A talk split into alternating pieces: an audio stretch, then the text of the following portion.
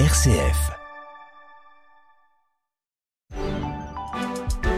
Vous écoutez RCF Anjou, il est 19h12.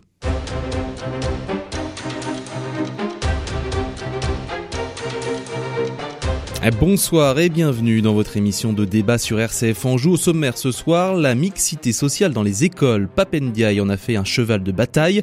Le ministre de l'Éducation nationale a affiché sa volonté d'enjoindre l'enseignement privé sous contrat à davantage d'efforts dans ce domaine. Un protocole est en cours de négociation entre les deux parties. L'annonce d'une série de mesures est attendue courant mai. L'enseignement catholique est-il à la traîne en termes de mixité sociale? Comment lui donner les moyens de faire mieux? Et comment garantir surtout à toutes les familles le libre choix du projet éducatif? Qu'elles souhaitent pour leurs enfants. C'est le premier débat de ce soir. Nous reviendrons ensuite sur la dernière allocution du président de la République. Alors que la réforme des retraites a monopolisé l'espace médiatique durant de longues semaines, Emmanuel Macron souhaite désormais passer à autre chose. Le chef de l'État souhaite ouvrir de nouveaux chantiers, dont celui du travail et notamment de la pénibilité. Lundi soir, il a évoqué son intention d'engager une grande concertation avec des partenaires sociaux encore remontés pour limiter notamment l'usure professionnelle. Alors quelle crédibilité faut-il donner à ce discours et, par où commencer? On évoquera la question dans une vingtaine de minutes. Et puis enfin, eh bien, nous parlerons euh, d'un outil démocratique qui paraît bien compliqué à mettre en place, le référendum d'initiative partagée. Il est entré en vigueur il y a huit ans maintenant, mais à chaque fois que la procédure a été engagée, elle n'a jamais abouti. Dernier exemple en date il y a quelques jours avec le rejet par le Conseil constitutionnel de la demande de la gauche. De nombreux parlementaires demandaient en effet l'instauration d'un référendum d'initiative partagée pour bloquer l'âge légal de départ à la retraite à 62 ans. Nous nous questionnerons donc sur la pertinence et l'utilisation de ce processus législatif particulier. Vous écoutez Déo et débat sur RCF Anjou. Nous sommes ensemble jusqu'à 20h. Des hauts et débats, Bastien Lallier sur RCF Anjou. Et pour débattre de ces thématiques, trois invités autour de la table. Anthony Taillefer, professeur de droit public, Maxence Henry, adjoint au maire d'Angers, membre du Parti Les Républicains, et Denis Griffon, consultant en gestion d'entreprise. Bonsoir messieurs. Bonsoir, Bastien. Merci d'avoir accepté notre invitation. Alors je disais euh, en titre, on va parler notamment en première partie de cette émission de la mixité sociale. La France est un des pays de l'OCDE où la ségrégation scolaire est la plus forte. Voilà ce que déclarait il y a encore quelques jours le ministre de l'Éducation nationale, Papendiaï, qui rappelons-le, avait dévoilé en fin d'année dernière ces fameux indices de position sociale des écoles françaises, des statistiques euh, qui tentent à démontrer la concentration de la population favorisée dans les établissements privés sous contrat et à l'inverse la sous-représentation des classes les plus modestes dans ces mêmes établissements. Alors pour contrebalancer le phénomène, le ministre négocie en ce moment avec euh, notamment le secrétariat de l'enseignement catholique pour parvenir à un protocole d'accord qui favoriserait la mixité sociale dans ces établissements. L'idée c'est de convaincre euh, et de contraindre plutôt le privé à accueillir davantage un public défavorisé par le biais de quotas notamment. Qu'est-ce que vous pensez de l'idée? Comment vous l'accueillez? D'abord, Anthony Taillefer.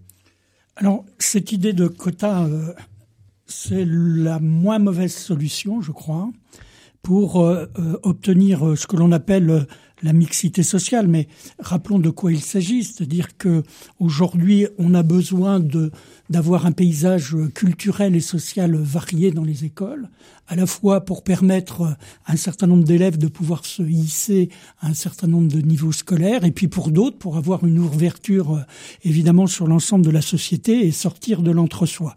Donc aujourd'hui, si on regarde au sein de l'enseignement public comme au sein de l'enseignement privé, un certain nombre d'établissements remplissent les critères, par exemple 10% de boursiers euh, dans euh, l'établissement scolaire. En revanche, quand on a une vue macroscopique, et la, et la dernière statistique de la direction euh, de l'évaluation de la prévision et de la prospective du ministère, on voit qu'effectivement, il y a un écart entre le public et le privé dans la composition sociale des établissements. On le sait depuis très longtemps. Je pense que la question des quotas est la moins mauvaise solution, mais ça a un coût pour l'État, puisqu'évidemment, pour l'enseignement privé sous contrat, il faudra penser aux aides pour les cantines, il faudra penser à compenser euh, le, le niveau des droits d'inscription pour tenir quand on va tenir compte du niveau de revenu des parents. Donc il faudra s'engager beaucoup plus au niveau d'État. Et d'ailleurs, c'est ce qu'a dit Monsieur Delorme hein, dans euh, son interview euh, préparatif au pacte qui va être signé avec le ministère de l'Éducation nationale. C'est toutes ces conditions qui sont à remplir. Donc c'est quand même une question plus complexe qu'on ne peut le, le, présenter de la manière dont vous l'avez exposé. Il y a beaucoup d'éléments à prendre, mais encore une fois, depuis le temps qu'on parle de cette question, je ne vois pas d'autre solution que les quotas comme on le développe dans les pays anglo-saxons. Pas d'autre solution, Maxence Henri, est-ce que vous êtes d'accord avec euh, cette analyse? Mais euh, non, je suis pas d'accord et surtout j'ai envie de pleurer si vous voulez ce soir. Envie de pleurer parce que franchement, de quoi parle-t-on? On nous dit l'école privée ne fait pas assez de mixité sociale. D'abord, pardon, mais dans nos contrées, c'est jusqu'à 20% d'élèves boursiers qui, qui fréquentent ces écoles. Hmm. Donc il faut peut-être juste arrêter euh, de, de, de, focaliser sur le thème. Et, et surtout, c'est pour masquer quoi? Pour masquer l'échec total et entier de l'enseignement public. Aujourd'hui, 20% des élèves qui arrivent en sixième ne savent pas lire ou, ou ne maîtrisent mal la lecture. C'est pas moi qui le dis, c'est l'éducation nationale. Donc ça joue sur le choix, c'est ça que vous dites euh Mais évidemment, ça joue sur le choix. On a un échec total du public, on a un échec total de la carte scolaire, qui est un véritable scandale et qui ghettoise les élèves des quartiers, des quartiers défavorisés qui n'ont pas le choix que de rester dans leur quartier, y compris les meilleurs. Et derrière, on va nous dire c'est l'école privée qui fait pas le job et qui n'accueille pas assez les, les, les, élèves en situation de difficulté sociale. Ben évidemment, en plus, je vous rappelle que pour pouvoir, pour qu'un certain nombre d'élèves puissent intégrer l'école privée, il faut qu'ils dérogent à la carte scolaire et qu'il trouve une situation qu'il se fasse loger chez des amis ou autres pour pouvoir être dans le secteur de l'école privée en question. Donc en fait, c'est tout le système qui dysfonctionne. Et plutôt que de s'interroger sur comment peut-on faire pour que 100% des élèves qui arrivent en sixième maîtrisent parfaitement la lecture, on va aller dire, attendez, l'école privée n'accueille pas assez de boursiers, alors même qu'aujourd'hui, elle en accueille 20%. Mmh. Mais on marche sur la tête. Donc en fait, on ne règle rien. Et surtout, on fait tout pour ne pas traiter les vrais problèmes. Est-ce qu'on traite le problème à l'envers, selon vous, Denis Griffon?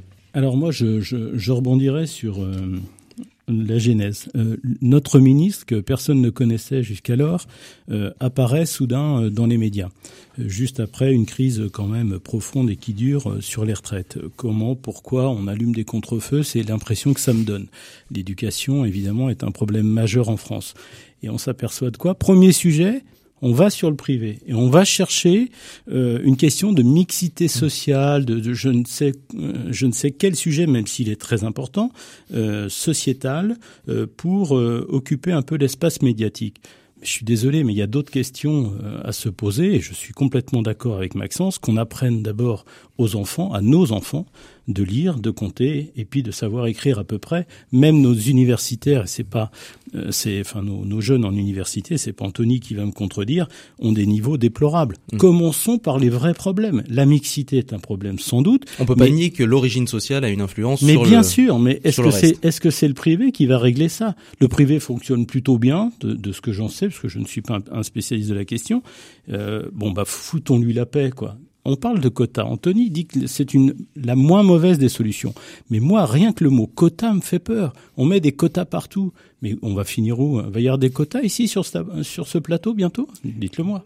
Anthony Taïfé, vous voulez réagir Est-ce que la question qui se pose, c'est aussi est-ce que c'est euh, réellement la mixité sociale qui pose problème ou cette euh, sectorisation? Vous parliez de ghetto tout à l'heure. Est-ce que c'est voilà le, le, fait que euh, on a des, des, classes sociales qui vivent tous au, tout au même endroit en fait? Alors, je partage assez peu d'éléments dans l'analyse de Maxence Henry, sauf un point. Euh, c'est déjà mon début. Voilà, sauf un point. Euh, on voit bien le, le tropisme de ce gouvernement qui ne dépasse pas le périphérique parisien.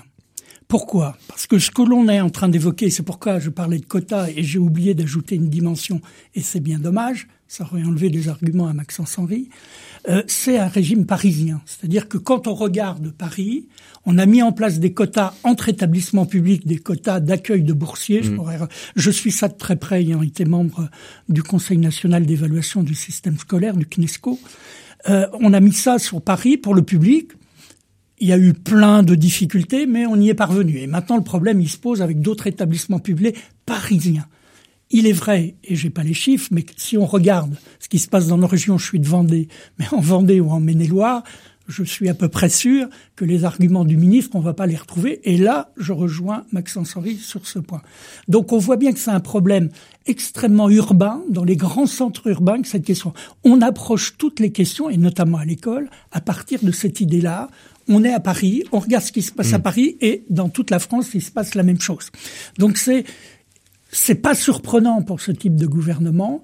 Je dirais que c'est très surprenant pour le ministre, mais est-ce qu'il est vraiment le ministre? C'est quelqu'un que j'admire beaucoup, je le disais à l'instant, comme historien, comme ministre, qu'allait-il faire dans cette galère? Vous vouliez réagir, Maxence Henry Oui, parce que à Angers, vous le savez, euh, quoi, les auditeurs le savent ou pas, peu importe, mais je m'occupe d'un des quartiers prioritaires de la ville, qui est, qui est le secteur de, de, de, la Roseraie, le quartier de la Roseraie. Les meilleurs élèves aujourd'hui des collèges euh, ou des écoles ou des collèges de, de la Roseraie ne peuvent pas quitter la Roseraie. Ils sont contraints de rester dans les collèges de la Roseraie. Même par la sectorisation, vous Par la sectorisation. Même les meilleurs ne peuvent même pas aller à David d'Angers, qui est la référence des, des collèges et lycées publics euh, d'Angers. Ils peuvent même pas aller à David d'Angers. Donc ils sont du fait de la carte scolaire. Et donc c'est un véritable scandale cette carte scolaire. On dirait demain les parents et donc les enfants ont la liberté de mmh. choisir l'établissement qui va bien. On dit oui, mais vous comprenez, du coup les, les mauvais établissements vont, vont probablement être amenés à fermer. Et alors, s'ils sont mauvais, ils sont mauvais, on prend des solutions pour qu'ils deviennent bons. Je veux dire qu'on ne traite pas le problème par le bon bout de la lorgnette, quoi. Donc il faut, euh, au contraire, donc arrêtons de focaliser sur le privé qui, comme le disait Denis Griffon, fait, fait globalement le job, et, et traitons les problèmes là où ils sont. L'important, c'est euh, ce principe, en tout cas fondamental à, à, à, nos yeux, je pense, de la liberté de choix éducatif pour nos enfants. Denis Griffon, qu'est-ce qu'on fait finalement? Qu'est-ce qui pourrait ou devrait être fait pour que les familles, elles aient davantage de choix? Parce que parfois, c'est aussi un critère financier, il faut le dire. Hein. on n'envoie pas nos enfants dans l'école privée parce que bah, ça coûte cher. Mais c'est aussi un choix. Moi, j'ai payé mes études. Euh, ouais, on mais, fait, on fait je, je, veux non, dire, mais, non, mais faut être conscient qu'il y a des familles qui. Euh... On est, on est complètement d'accord. Et il y a des solutions. Et le privé est toujours accueilli. Il y a 20% de boursiers dans les établissements privés, euh, en, tout cas au moins à Angers, dans hmm. l'Ouest. Non, la, la, la, question de la liberté est la bonne question. C'est-à-dire, on est dans un État qui, de jour en jour, de semaine en semaine, euh, devient un État, euh, je, je, vais, je, vais, dire un gros mot, mais un État communiste où euh, Paris euh, dirige euh, la France euh, sans aucune décentralisation, avec des libertés qui s'amenuisent de jour en jour. Et encore une fois, on met des quotas, on met des règlements, on nous, on, nous, impose une, une, norme à tout le monde qui ne va à personne en réalité. C'est ça le problème posons les vraies questions. Anthony Taillefer. Alors parmi les vraies questions, et vous avez commencé à le souligner, euh, monsieur, euh, il y a la question du financement. On exerce sa liberté si on a les moyens de l'exercer aussi. Hein, et le libre choix a besoin aussi de euh, pouvoir accompagner les familles défavorisées si elles veulent choisir un établissement privé sous contrat d'association. Donc on fait quoi? On augmente les aides sociales? On augmente les aides sociales, on les ouvre pas uniquement au secteur public. Euh, les communes ont aussi des choses à faire, c'est faire Angers je le dis euh, sous contrôle, mais pour avoir été assez proche de ces questions à un moment donné, mais il y a des aides communales qui doivent pouvoir être apportées. Là-dessus, et je le dis en tant qu'originaire de Vendée, un peu moins de dogmatisme là-dessus. Hein. Vous voyez, euh, on a un terrain scolaire, on regarde quel est ce terrain scolaire, ce territoire scolaire, et là, on doit permettre aux familles d'exercer leur choix. Et pour qu'elles puissent exercer leur choix, bah, ça coûte. Je, je, dirais juste pour la, pour la boutade quand même, parce qu'il faut quand même rappeler les choses. Rappelons quand même que le, le ministre dont on parle, Papendiaï, scolarise ses enfants dans l'école la plus élitiste de Paris, qui est, l'école alsacienne. C'est-à-dire qu'à un moment, c'est quand même pas, juste on va pas lui donner tort, euh, On va pas lui donner tort. Mais je veux dire que derrière, surtout faites ce que, euh, faites surtout pas ce que je, ce que je dis, faites ce que je fais. Bref, on sait plus dans quel sens il faut le prendre. Mais c'est quand même juste réaliste, quoi. Et, et donc, ça veut, ça veut dire, on, voilà, non, mais ça veut marche dire, sur la tête. Ça veut, juste une, une remarque. Je constate que Anthony euh, est d'accord euh, avec moi et Anthony est quasiment d'accord avec Maxence. Non. Enfin, c'est si, si, si on n'est pas loin. Dire, on n'est pas loin. Ne lui prêtez pas vos positions. non, non, mais ça, ça veut dire que le problème. C'est vous qui êtes d'accord avec moi. Peut-être, ah, peut-être, oui, et pourquoi pas. pas. Et pourquoi pas. Euh, si, si, si tu as raison, euh, moi je suis, je suis tout le temps d'accord avec toi. Bon, T'as pas toujours raison. Bon, que, vous vouliez rajouter quelque chose ou pas, Denis? Non. Oui, oui, tout à fait. Je voulais dire que euh, là encore, on, on, agite un chiffon rouge, mm. euh, on non. mobilise l'espace médiatique, point barre, et ça ira mm. nulle part. Vous n'êtes pas d'accord Non, je, je, pense que, et d'ailleurs, euh, Monsieur Delorme l'a dit, on a besoin de penser cette question d'une manière globale, publique-privée. On doit l'aborder de cette manière. Encore une fois, ça demande des moyens humains et financiers à la fois pour l'école publique et pour l'école privée sous contrat d'association. C'est cette question qui est posée. Et d'ailleurs, Monsieur Delorme, euh, qui euh, dirige euh, les OGEC, ou le, le, comment j'ai oublié son titre, explique cela. Et je crois qu'à un moment ou à un autre, il faut mettre l'argent le, sur la table pour évoquer cette question mmh. plutôt que la mettre sous le tapis. Donc moi, je que la mixité sociale, cette question-là, telle qu'on l'aborde, hein, elle est abordée d'une manière très étroite. Hein, attention, hein, on pourrait envisager autre chose, mais qu'on l'aborde cette manière d'une euh, d'une façon globale entre les deux secteurs d'enseignement, moi je trouve ça euh, plutôt euh, intéressant. Mais il y en a toujours eu de la mixité sociale. Moi, j'ai oui, mais, mais j'ai fait une partie de ma scolarité dans, dans le privé. Oui, mais parce qu'on est dans l'Ouest ici. Mais non, en plus c'était en région parisienne en plus. à ce moment-là, j'étais avec le fils du boucher, etc. Je veux dire, on a toujours eu hmm. ça. Il faut il faut arrêter. En fait, il faut savoir ce qu'on décrit le problème. Par, par mixité sociale aussi. Hein. Faisons en sorte que 100% des élèves qui arrivent en sixième savent,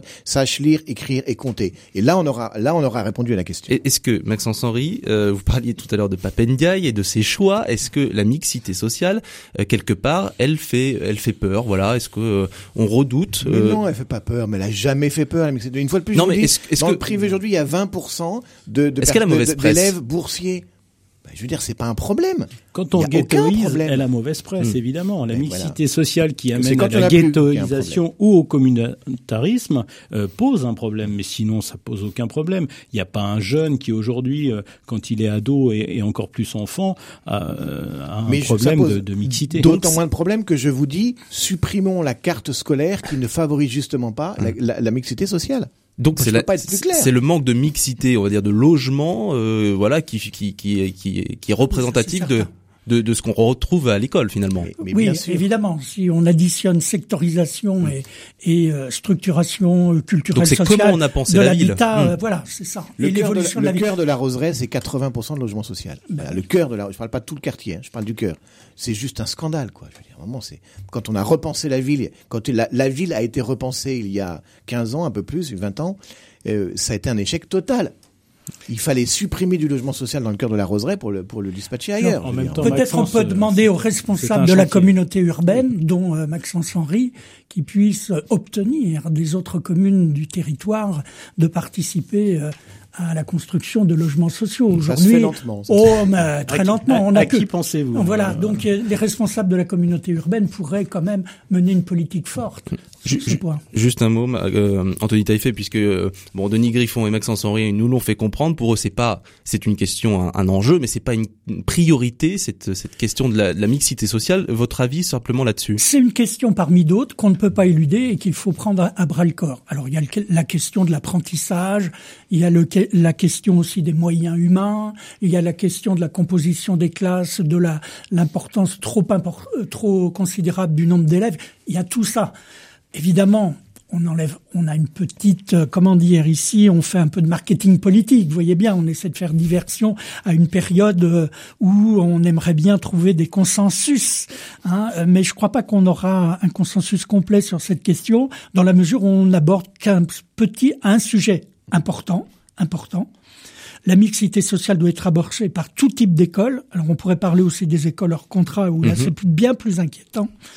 Euh, mais en même temps, on a une question de financement de l'enseignement privé sous contrat d'association sur cette question euh, sociale qui euh, est un financement assez pauvre, je l'admets, là-dessus, et le gouvernement doit euh, prendre à bras le corps cette question. On n'a pas avancé les aides sociales aux familles qui vont dans les établissements sous contrat d'association, c'est un sujet. Hmm. C'est un sujet. Juste, euh, vous parliez des écoles hors contrat, est-ce que ça peut, si, si ça, ça vient à se faire, si ces quotas viennent à, s'établir dans les établissements privés sous contrat, est-ce que on, risque pas aussi d'avoir un, phénomène de, de, de, de, migration. de migration vers les, les hors contrats dire immigration. Non, je, je, pense pas. Vous savez, vous prenez les écoles Espérance banlieue, il y en a une à la Roseraie, euh, le Gouvernail. Il y a une véritable et totale mixité sociale. Je veux dire, c'est là, là, on n'est plus à 20% d'élèves, d'élèves boursiers, on est, on est à 50, quasiment 50%, je veux dire. on est sur, pas forcément représentatif. Voilà. voilà. C'est une niche. Donc c'est une fois de plus, voilà, la mixité sociale, ça n'est pas le problème de l'école aujourd'hui. C'est un problème important. Oui, mais c'est pas le principal. C'est un des problèmes qui doivent construire ouais. La priorité, c'est que 100% des élèves qui arrivent en sixième sachent lire, écrire et compter. La mixité sociale. Aujourd'hui, il y en a 20 il y en a que 80% et, et, encore. En tout cas, c'est entendu. On va clore les débats sur sur ce sujet, messieurs. Je vous propose de souffler un petit peu et de se retrouver euh, juste après pour évoquer notamment la dernière allocution euh, du président de la République. À tout de suite. Notre région fourmille d'initiatives originales et solidaires, de propositions culturelles et d'acteurs engagés. Pour les découvrir, écoutez l'Hebdo-Région, 25 minutes d'actualité locale et religieuse avec des témoignages, des reportages sur les événements marquants de la semaine en Pays de Loire. Parce que l'information qui vous concerne ne s'arrête pas aux frontières du département, ayez le réflexe Hebdo-Région, votre magazine d'information régionale sur RCF Anjou, le vendredi à 18h30 et le samedi à 10h. Cette année, RCF fête ses 40 ans. 40 ans sur les ondes pour partager la joie et l'espérance chrétienne. 40 ans de développement pour vous rejoindre partout en France et en Belgique sur les ondes FM, en DAB+, et sur Internet. Vous tous, amis et auditeurs de RCF, venez fêter les 40 ans de RCF au Puy du Fou samedi 13 mai à partir de 9h. Profitez des spectacles grandioses du Puy du Fou à tarif préférentiel et participez au rassemblement RCF dans le grand carrousel du Puy du Fou privatisé pour l'occasion. Les 40 ans de RCF, c'est le samedi 13 mai 2023 au Puy du Fou. Informations et réservations par email à anniversaire RCF 2023 rcf.fr.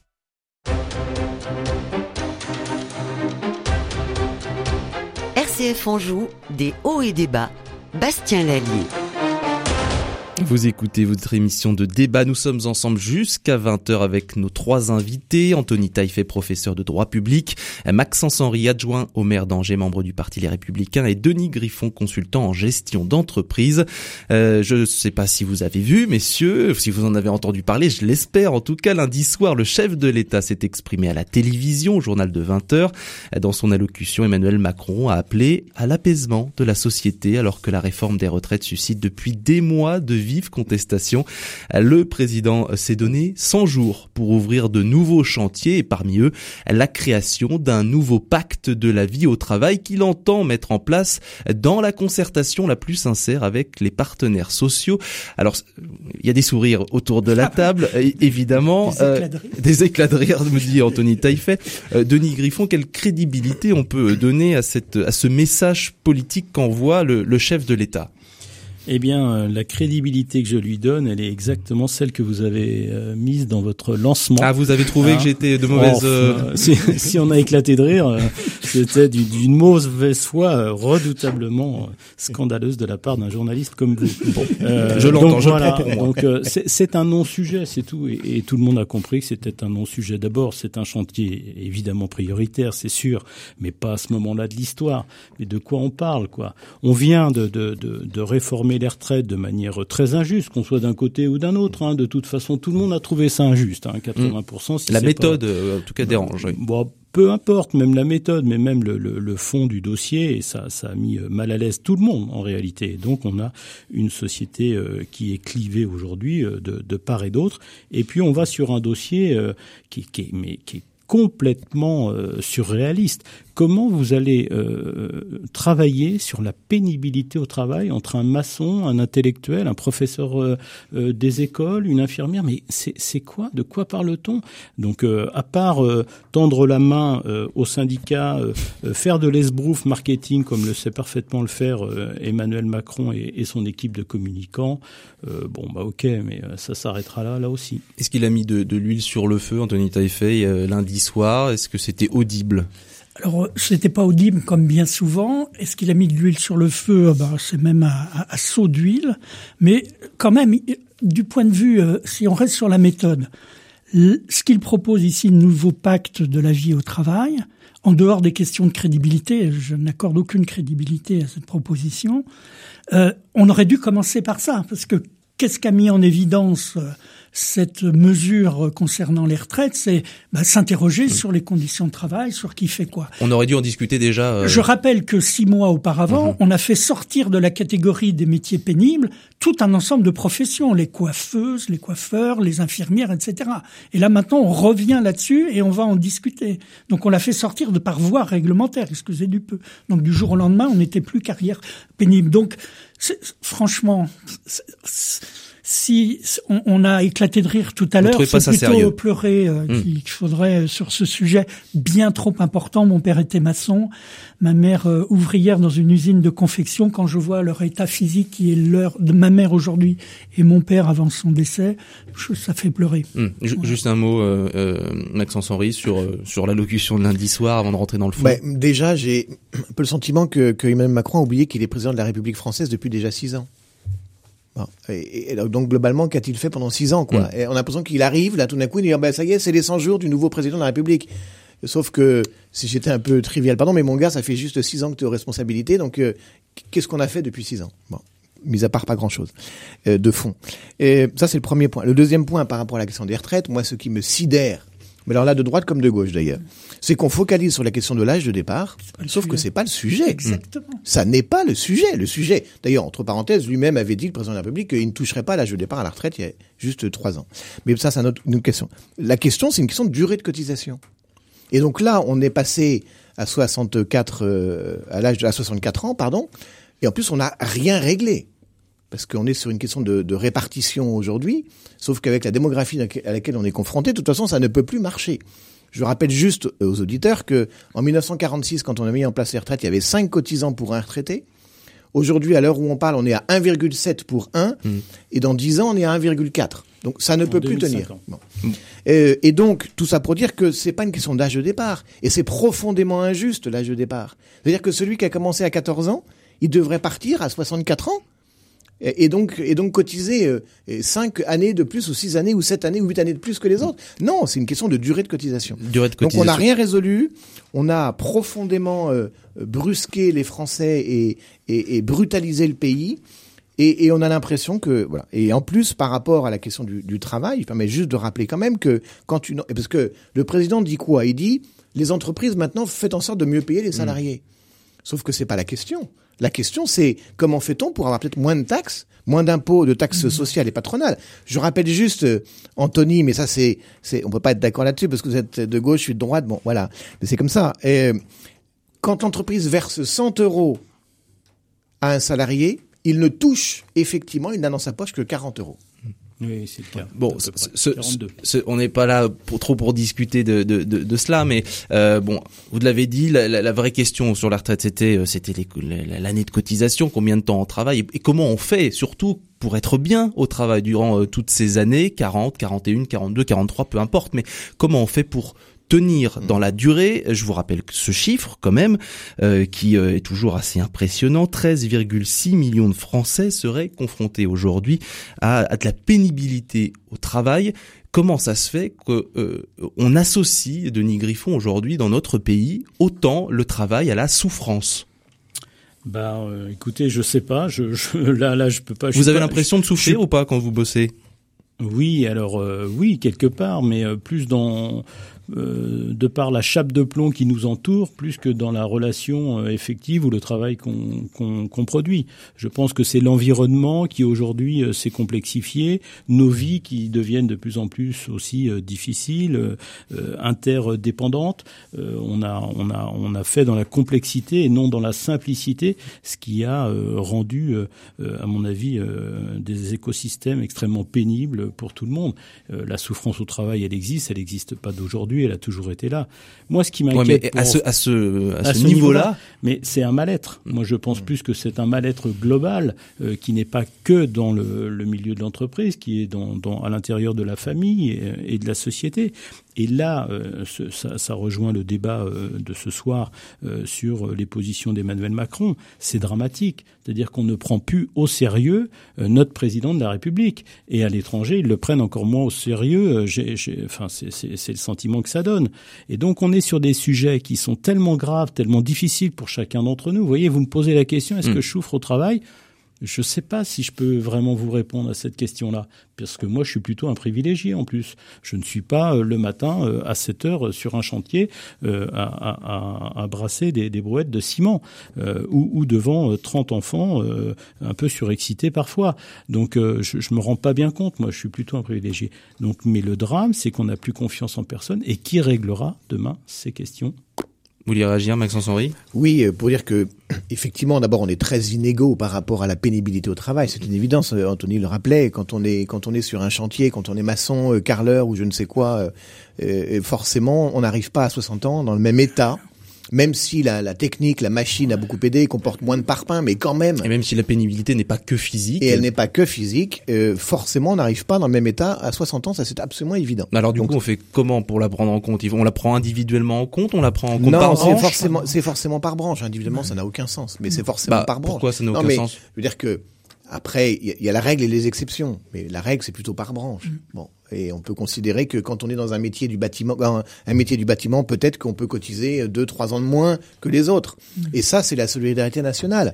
Et ça passerait très bien si on nous disait c'est 44 annuités, mais que quand on est effectivement sur un métier pénible par branche et qu'on on, ben on vous redescend à 40 annuités, tout le monde le comprendrait parfaitement. Et c'est et c'est une vraie euh, solidarité euh, nationale. Il y a quand même un autre point que je voudrais souligner qui me semble assez essentiel, qu'on n'a évidemment pas du tout abordé pendant ces questions euh, de la retraite, mais du financement des retraites, c'est que le rapport au travail a profondément changé. C'était un peu vrai avant le Covid, ça s'est accéléré avec le Covid. On n'aborde plus du tout le travail de la même manière et on veut du temps pour soi. Est-ce que c'est bien ou pas bien? J'en sais rien, mais c'est une réalité. Et le deuxième élément qui me semble absolument essentiel aussi, c'est qu'une la majorité de la richesse produite dans notre pays n'est plus produite par l'humain, elle est produite par la machine au sens large du terme. Et, ça, on ne l'aborde absolument pas. Il y a un siècle, c'est l'humain qui produisait quasiment 100% de la, de la richesse. Donc forcément, il fallait travailler pour produire de la richesse. Aujourd'hui, c'est la machine qui produit la majorité de la richesse. on, on l'aborde comment ça? Et donc peut-être comment on redéploie la force humaine surtout. Ben, comment on redéploie la force humaine et puis comment on, on redéfinit aussi le rapport au travail. Et, et, donc aussi et à la retraite, à la durée de cotisation, etc. Donc c'est ça le vrai sujet. Ils sont là les sujets. Ils sont pas sur euh, c'est 42 ou c'est 44 ans, c'est pas ça. Euh, ou quoi, c'est 62 ou 64 ans, pardon. c'est bien, hein, 42, vous allez faire, vous allez être élu aux ah, prochaines élections. Je déjà à la retraite. Anthony Taillefer. Oui, alors euh, effectivement, euh, notre civilisation même se technicise et puis avec le numérique et on n'a pas encore tout en tête ce qui ce qui va advenir. On, la place de la machine va devenir plus en plus importante. Je crois que c'est la notion même de travail qu'il faut qu'on reconsidère. Quand on dit je veux du temps à moi, euh, euh, c'est en fait pour réaliser des travaux euh, dans une association mais, mais effectivement, au sens économique du terme, on va pas considérer ça comme un travail productif. Pour autant, mais pourquoi? ça hmm. produit. Voilà, il faut reconsidérer par exemple notre indicateur, le produit national brut euh, ou le PIB, le produit intérieur brut, où on prend pas en considération cela. Et euh, or aujourd'hui, tout ce qu'on peut faire, ce que mène, tiens par exemple, qui a été mis en place par la ville quand on demande des journées pour ramasser euh, les déchets au bord de la rivière, etc. Ça, c'est typiquement un travail important pour la société et qui va produire en plus du bénéfice économique dans l'avenir. Donc il faut qu'on recommence, reconsidère nos indicateurs, qui les indicateurs qui en fait reflètent ce qu'on a envie de faire en société. Le choix de l'indicateur détermine son choix politique. Il faut qu'on revienne à des choses. Alors, euh, on a plein d'idées, nous intellectuels, hein, on en a élaboré plein pour pouvoir euh, évaluer tout cela. Mmh. Mais ce besoin de se retrouver, c'est en fait de retrouver du collectif et de produire avec les autres bien des choses qui aujourd'hui ne se calculent pas. Aujourd'hui, on a envie que ce soit rémunéré aussi des fois. Parfois, quand on travaille, on a aussi envie. C'est le cas hmm. parfois. Euh, aujourd'hui, il faut qu'on sorte. J'utilise souvent cet aphorisme-là. Aujourd'hui, ce qui compte, c'est ce qui se compte. Or, c'est pas le cas. Hein. Il y a des choses qui comptent alors que ça ne se compte pas.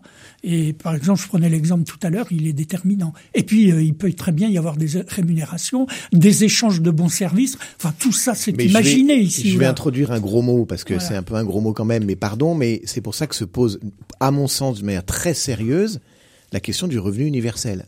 Oui. À partir Ah, du moment vous êtes, un, Tout à vous fait êtes favorable Mais- au- non, oui, mais- tout et- à et- fait et- et Benoît attendez, et en plus, c'est le dernier qui, a- qui l'a présenté à l'élection présidentielle était, était pleinement de gauche. Benoît Hamon. C'était Mm. Benoît Hamon. Ouais. Alors, il Que le, il, il le présentait évidemment. pas de la bonne manière, mais c'est peu importe. Ça, on est d'accord. Et n'empêche qu'à partir du moment où la richesse est majoritairement produite par la machine, pourquoi est-ce que je n'irais pas permettre à tout un chacun Mm. d'être peut-être, j'allais, je dis 500 euros, peu importe, de toucher 500 euros automatiquement tous les mois pour justement aller reconnaître Ça. le temps bénévole que je peux adresser à droite à gauche. Si je travaille, ben tant mieux, je travaille, etc. Et, et, et c'est toute la question d'ailleurs du RSA et, et du blocage du RSA par rapport au travail lui-même. Si je garantis au à tout le monde d'avoir 500 euros par mois, euh, peut-être jusqu'à concurrence du SMIC, mais du jour au lendemain, je libère des millions d'heures de travail. Qui, qui- oui. Et, et aujourd'hui, euh, Mhm. qui va remplir ces millions d'heures de travail, Maxence Parce que tu n'ignores pas euh, une seconde qu'il n'y a pas une entreprise euh, en Anjou euh, qui ne cherche pas des salariés. C'est aussi la mais oui, mais, problématique. mais pourquoi est-ce qu'aujourd'hui ils ne trouvent pas une des raisons? C'est que quand je suis au RSA, et moi je suis confronté toutes les semaines à ces, à ces situations-là, quand je suis au RSA, que je commence à travailler peut-être 5 heures, peut-être 10 heures dans le mois ou 15 heures dans le mois, je perds tout et je perds de l'argent en Oui, allant travailler. là- là, je ouais. perds 150, je perds 200 euros. Donc j'ai pas intérêt à travailler. Si demain on vous dit, on vous garantit votre RSA qui Mm. globalement est à 500 euros, jusqu'à concurrence du SMIC, je vais pouvoir travailler 5 heures, je vais pouvoir travailler 10 heures, je vais pouvoir travailler 15 heures par semaine. Enfin, si, si, Alors, on, si on laisse, gagnant plus, si on laisse la possibilité aux gens, Maxence Henry, entre, euh, je sais pas, moi, travailler à l'usine et puis euh, et puis euh, s'engager dans son club de foot, il y en a aussi beaucoup qui vont choisir euh, cette. euh, Mais non, parce mais que il là où, pas de la vous, mais là où vous vous trompez, mais- c'est que le minimum sociaux, ils existent déjà par le RSA. On l'a déjà. Mais sauf que ce minimum-là, il n'incite pas à travailler. Si vous le rendez incitatif, demain, vous libérez effectivement des millions d'heures de travail. Parce que moi, je les rencontre, ces gens dans la vraie vie, qui vous disent, moi, je voudrais bien travailler 10 heures, 15 heures par semaine, comme femme de ménage ou autre. Sauf Ah bon? que si je le fais, je perds de l'argent en l'état actuel des choses. on, on vous croit, Denis Griffon. On vient de, de s'apercevoir que Maxence était un idéaliste. Hein, ceux qui ne le savaient pas le découvrent. Donc moi, je, je, je suis à peine d'accord quand même avec euh, ce que dit Mm. Maxence. Euh, oui au revenu, au revenu universel, c'est- pas déconnant effectivement. C'est une vraie théorie euh, qui pourrait qui pourrait voir le jour un, un, un jour, puisque le, le monde se, se va vers le numérique et on n'a pas fini de de découvrir de, de, de nouveaux métiers et euh, une, un rapport au travail euh, vraiment très différent avec les jeunes générations qui arrivent. Euh, On va, euh, euh, on va vivre un- une époque moderne. Néanmoins, aujourd'hui, le, le marché euh, du travail euh, est saturé. euh, et, et là, euh, Maxence parlait des RSA, mais euh, sur le chômage, ce système existe. Euh, on peut compenser un chômage, on peut compenser un salaire de base. Le problème après, sur ce genre de système, c'est que ça crée des inégalités et, euh, et énormément d'injustices pour, ceux- pour ceux qui peuvent aller dans le club de foot dont vous parliez tout à l'heure, ceux qui ne le peuvent pas et qui vont continuer de devoir être maçon ou servir euh, euh, à la cantine. Est-ce qu'on pour autant on a méprisé aussi le travail non rémunéré comme on le décrit là depuis euh, tout à l'heure? Peut-être, j'en sais rien, mais en tout cas, ce que- ce- ce- ce qu'on sait aujourd'hui, c'est qu'on est en pleine mutation du marché du travail, du rapport au travail et, et, de, et des intelligences artificielles, du numérique demain. Attention, euh, ça va être euh, ça va être sportif euh, dans les dix ans qui viennent. le donc il faut il faut l'anticiper et Ouais, c'est la responsabilité des politiques d'anticiper les choses et d'avoir une vision. Oh, si seulement nous pouvions avoir une vision. Non, pour mais là on est mal. hein. Là on est mal. Bon, On est- Anthony, on est dans l'utopie. Anthony Taillefer, Maxence Henry, Denis Griffon, vous restez avec nous. Il nous reste un dernier sujet à traiter. C'est l'utilité de ce fameux référendum d'initiative partagée dont on a beaucoup parlé ces dernières semaines. Des hauts et des bas, Bastien Lallier sur RCF Anjou. Ah, Il nous reste quelques quelques minutes, allez, euh, pour évoquer. Ah, monsieur, on est à l'antenne, s'il vous plaît, pour évoquer un outil démocratique qui paraît bien compliqué à mettre en place, euh, le référendum d'initiative partagée. Il est entré en vigueur en 2015, plusieurs fois sollicité. La procédure n'est jamais allée à son terme. Dernier exemple en date, je le disais dans en introduction, il y a quelques jours, avec le rejet par le Conseil constitutionnel de la demande de la gauche, qui, euh, par ses parlementaires, demandait en effet euh, l'instauration d'un référendum d'initiative partagée pour bloquer l'âge légal de départ à la retraite à 62 ans. Maxence Henry, qu'est-ce que vous pensez à la fois de l'utilité et euh, des difficultés à se saisir de cet instrument? Alors d'utilité, pourquoi pas? Moi, je trouve ça très bien. Plus on donne la voix au peuple, c'est le principe de la démocratie, mieux c'est. Globalement, ça me va très bien. Mais permet juste de vous rappeler qu'il existe déjà des outils qui le permettent. D'abord, un, le référendum tout court. Hmm. Il existe déjà. On n'en fait pas, on n'y fait pas beaucoup appel. On n'y fait pas beaucoup d'appels, fort malheureusement. Et je vous rappelle juste que, sauf erreur de ma part, c'est en 2005 le dernier qu'on a. euh, Lisbonne. que- que- ouais, absolument, le, le, le, le traité de Lisbonne qui est passé, qui a été soumis au référendum et qui il s'avère que les Français ont dit ah non, on n'en veut pas. Mais on l'a mis en œuvre. Mais on l'a quand même mis en œuvre, comme ça n'allait pas à un certain nombre de, dirigeants. euh, il a été mis. C'est quand même extraordinaire. C'est-à-dire que le peuple vous dit ah non, nous on n'en veut pas, c'est non. Changer le peuple. Mais, mais, mais on- donc, dans ces cas-là, changer le peuple, absolument. Et donc, on, mais ça nous, ça nous convient pas. Donc, on modifie Donc on ne ça. sait pas faire de démocratie participative, c'est ça que vous voulez dire. Bah, jusqu'à présent, il y a un deuxième exemple. Je vous rappelle qu'aujourd'hui, alors je sais plus quel est le nom de, mais comme je suis à côté d'un éminent euh, euh, professeur euh, de droit, il va pouvoir nous, nous rappeler ça que quand vous rassemblez un million de, euh, de, de, de, de signatures sur Droit une, de sur une pétition, un droit de pétition, Mm. vous pouvez, ça, c'est- normalement, ça, ça, ça s'impose au Parlement Mm. pour pouvoir étudier, la question. saisir de l'affaire. étudier la Mm. question et saisir de l'affaire. Je vous rappelle que la dernière en date, quoi, je crois que c'est la dernière en date, c'est 2012 avec la manif pour tous, qui a dépassé le million de signatures et pour lequel euh, le Conseil économique et social euh, Mm. s'est purement et simplement assis dessus, comme si, de, comme si rien ne s'était passé. Donc les outils existent déjà, mais, mais la voix du peuple est, est- est pleinement déjà bafouée. Donc je veux bien qu'on remette un RIP, moi pourquoi pas, si ça fait plaisir, mais de toute façon c'est pas respecté. Bon, je rappelle juste en, en quelques mots le RIP, hein, le référendum d'initiative partagée, c'est une proposition de loi déposée par des parlementaires, faut qu'il soit au moins 185. Le Conseil constitutionnel doit valider la conformité de cette proposition. Il doit ensuite obtenir le soutien de 10% des électeurs, soit 4,7 millions de personnes. Et en plus, ça c'est dans les 9 mois, et en plus après, les sénateurs ou les députés peuvent s'opposer encore au référendum euh, s'ils se saisissent de la question dans les 6 mois qui suivent. Est-ce qu'on n'a pas juste créé, euh, Anthony Taillefer, un truc qui est inapplicable? Euh, alors, dans l'absolu, on peut l'appliquer. Le professeur de droit pourrait vous les, mais c'est dans l'absolu. Parce qu'il y a un premier verrou, c'est le Conseil constitutionnel lui-même. Puisque l'article 11, je vais faire le professeur de droit. L'article 11 prévoit que la proposition de RIB doit porter sur une réforme de la politique économique, sociale ou environnementale. Tout le débat, c'est sur Ouais. le terme réforme. Ouais. Donc là, le Conseil constitutionnel dit, vous vous opposez à une loi, vous voulez en, en vérité l'abroger, ben c'est pas une réforme Hmm. que vous faites. Bon, je pourrais développer parce que je pourrais critiquer très fortement le Conseil constitutionnel. Il faudra qu'un jour il se mette à faire du droit. J'explique ça à mes étudiants, mais c'est pas le cas. Euh, Là aussi, mes collègues à l'étranger se moquent de nous. On n'a pas une cour constitutionnelle. On a un organe politique qui nous explique qu'il fait un peu de droit Mm. de temps en temps. Je vais pas plus loin. J'aurai beaucoup de choses à dire. Ce sera pour une prochaine C'est émission. très très contestable. Il faut qu'un jour on soit une vraie démocratie. Enfin, franchement, un vrai État de droit. Bon, laissons ça. Sur le RIP lui-même, donc on a déjà le premier verrou du Conseil Mmh. constitutionnel. Ensuite, euh, rassembler tout. Peut-être que pour la réforme des retraites, il pourrait le, le rassembler. euh, euh, les signatures et puis ensuite il faut que ce soit respecté euh, et mis en œuvre donc vous voyez qu'il y a bien on a mis en place c'est de la com hein, C'est tellement de barrières que ça paraît oui, inimaginable. c'était un outil qui a été mis en place pour montrer qu'on avançait dans la démocratie dite participative. Il faudrait trouver un autre mot d'ailleurs. Mhm. Euh, il y a eu une demande hein, de participer directement à des prises de décision, ou en tous les cas de peser. Les villes mettent en place tout un ensemble de dispositifs, de budget participatif, euh, de conseils citoyens. Ça existe depuis très longtemps, notamment depuis 2002, euh, dans la loi, mais ça existait auprès. Bon, bref. Donc on a voulu faire ça au niveau national. En tous les cas, l'afficher, mais surtout pas euh, le mettre en œuvre, ou en tous les cas créer les verrous pour éviter de le mettre en œuvre. Je voulais ajouter immédiatement que donc le deuxième demande de RIP qui a été adressée au Conseil constitutionnel, cette fois est différent, mais à mon avis ne passera pas le Il changera rien pour la réforme des non, pour une raison simple d'argutie juridique, c'est-à-dire l'article 1 reprend euh, le premier RIP. Il est interdit de euh, fixer la limite d'âge à 62, Mhm. au-delà de 62 ans. Et le deuxième article, il faut imposer le travail de l'argent et mettre des cotisations sociales sur les capitaux, le rendement du capital. Ça, je- Moi, j'admets. Ce que va dire le Conseil constitutionnel, l'article 2, c'est bien une réforme.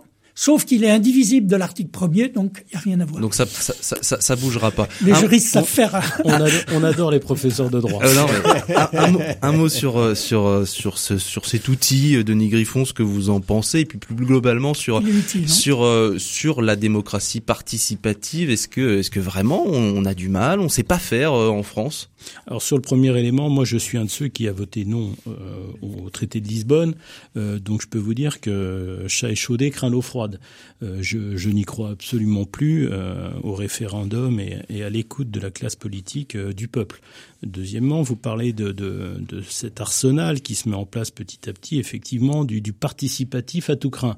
Je me méfie beaucoup, pour avoir été conseiller politique quand même, dans, dans, à plusieurs époques de ma vie, je me méfie beaucoup des, des mots qu'on emploie euh, à, à tour de bras. Euh, ça veut dire qu'il y a un grand vide derrière et que rien ne se passe euh, comme on, on veut bien le- l'expliquer.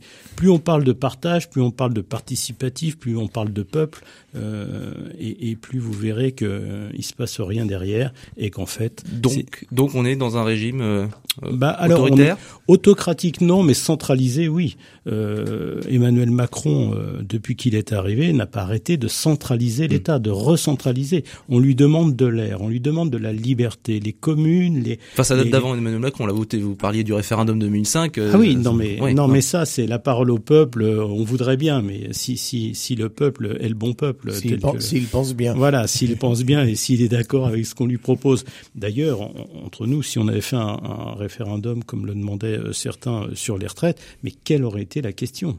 Je me le demande parce que alors là, Pour ou contre Oui, c'est ça. Non, ça aurait pas été ça. Pour ou contre la retraite enfin, je savais, Ça n'avait aucun sens. Euh, donc on voit bien euh, la complexité. Donc méfions-nous. Non, décentralisons, redonnons du souffle, de la liberté, de l'air, de l'oxygène. Arrêtons. euh, Arrêtons les mots et passons aux actes. voilà, et, et arrêtons les juristes euh, et libérons. Je, je dis pas ça pour les professeurs de droit, il en faudra toujours et pour longtemps. Euh, néanmoins, redonnons un petit peu de liberté à tout le monde, Mm. le libre arbitre et, et- et le bon sens euh, qu'on a tous euh, en nous-mêmes. Bon, tous d'accord pour dire qu'on décide trop de, de là-haut, Maxence. Mais ça, c'est une évidence. Il faut laisser la place, euh, mais ne serait-ce qu'aux élus locaux qui, qui, qui savent de quoi ils parlent. Je veux dire, on est confronté à la réalité en permanence au quotidien. Donc oui, il faut décentraliser. Oui, il faut de la liberté. Laissons aussi, foutons la paix aux entreprises aussi qui savent de quoi ils parlent. Et ceux qui créent de l'emploi, c'est bien l'entreprise, c'est pas l'État. Et heureusement, parce que vu comme il le gère, euh, il vaut mieux. Et puis surtout, arrêtons les mots, arrêtons de se gargariser avec des mots et passons enfin aux actes. Vous vouliez rajouter Oui, il n'y a pas que les entreprises à but lucratif qui créent des emplois, mais c'est un autre sujet.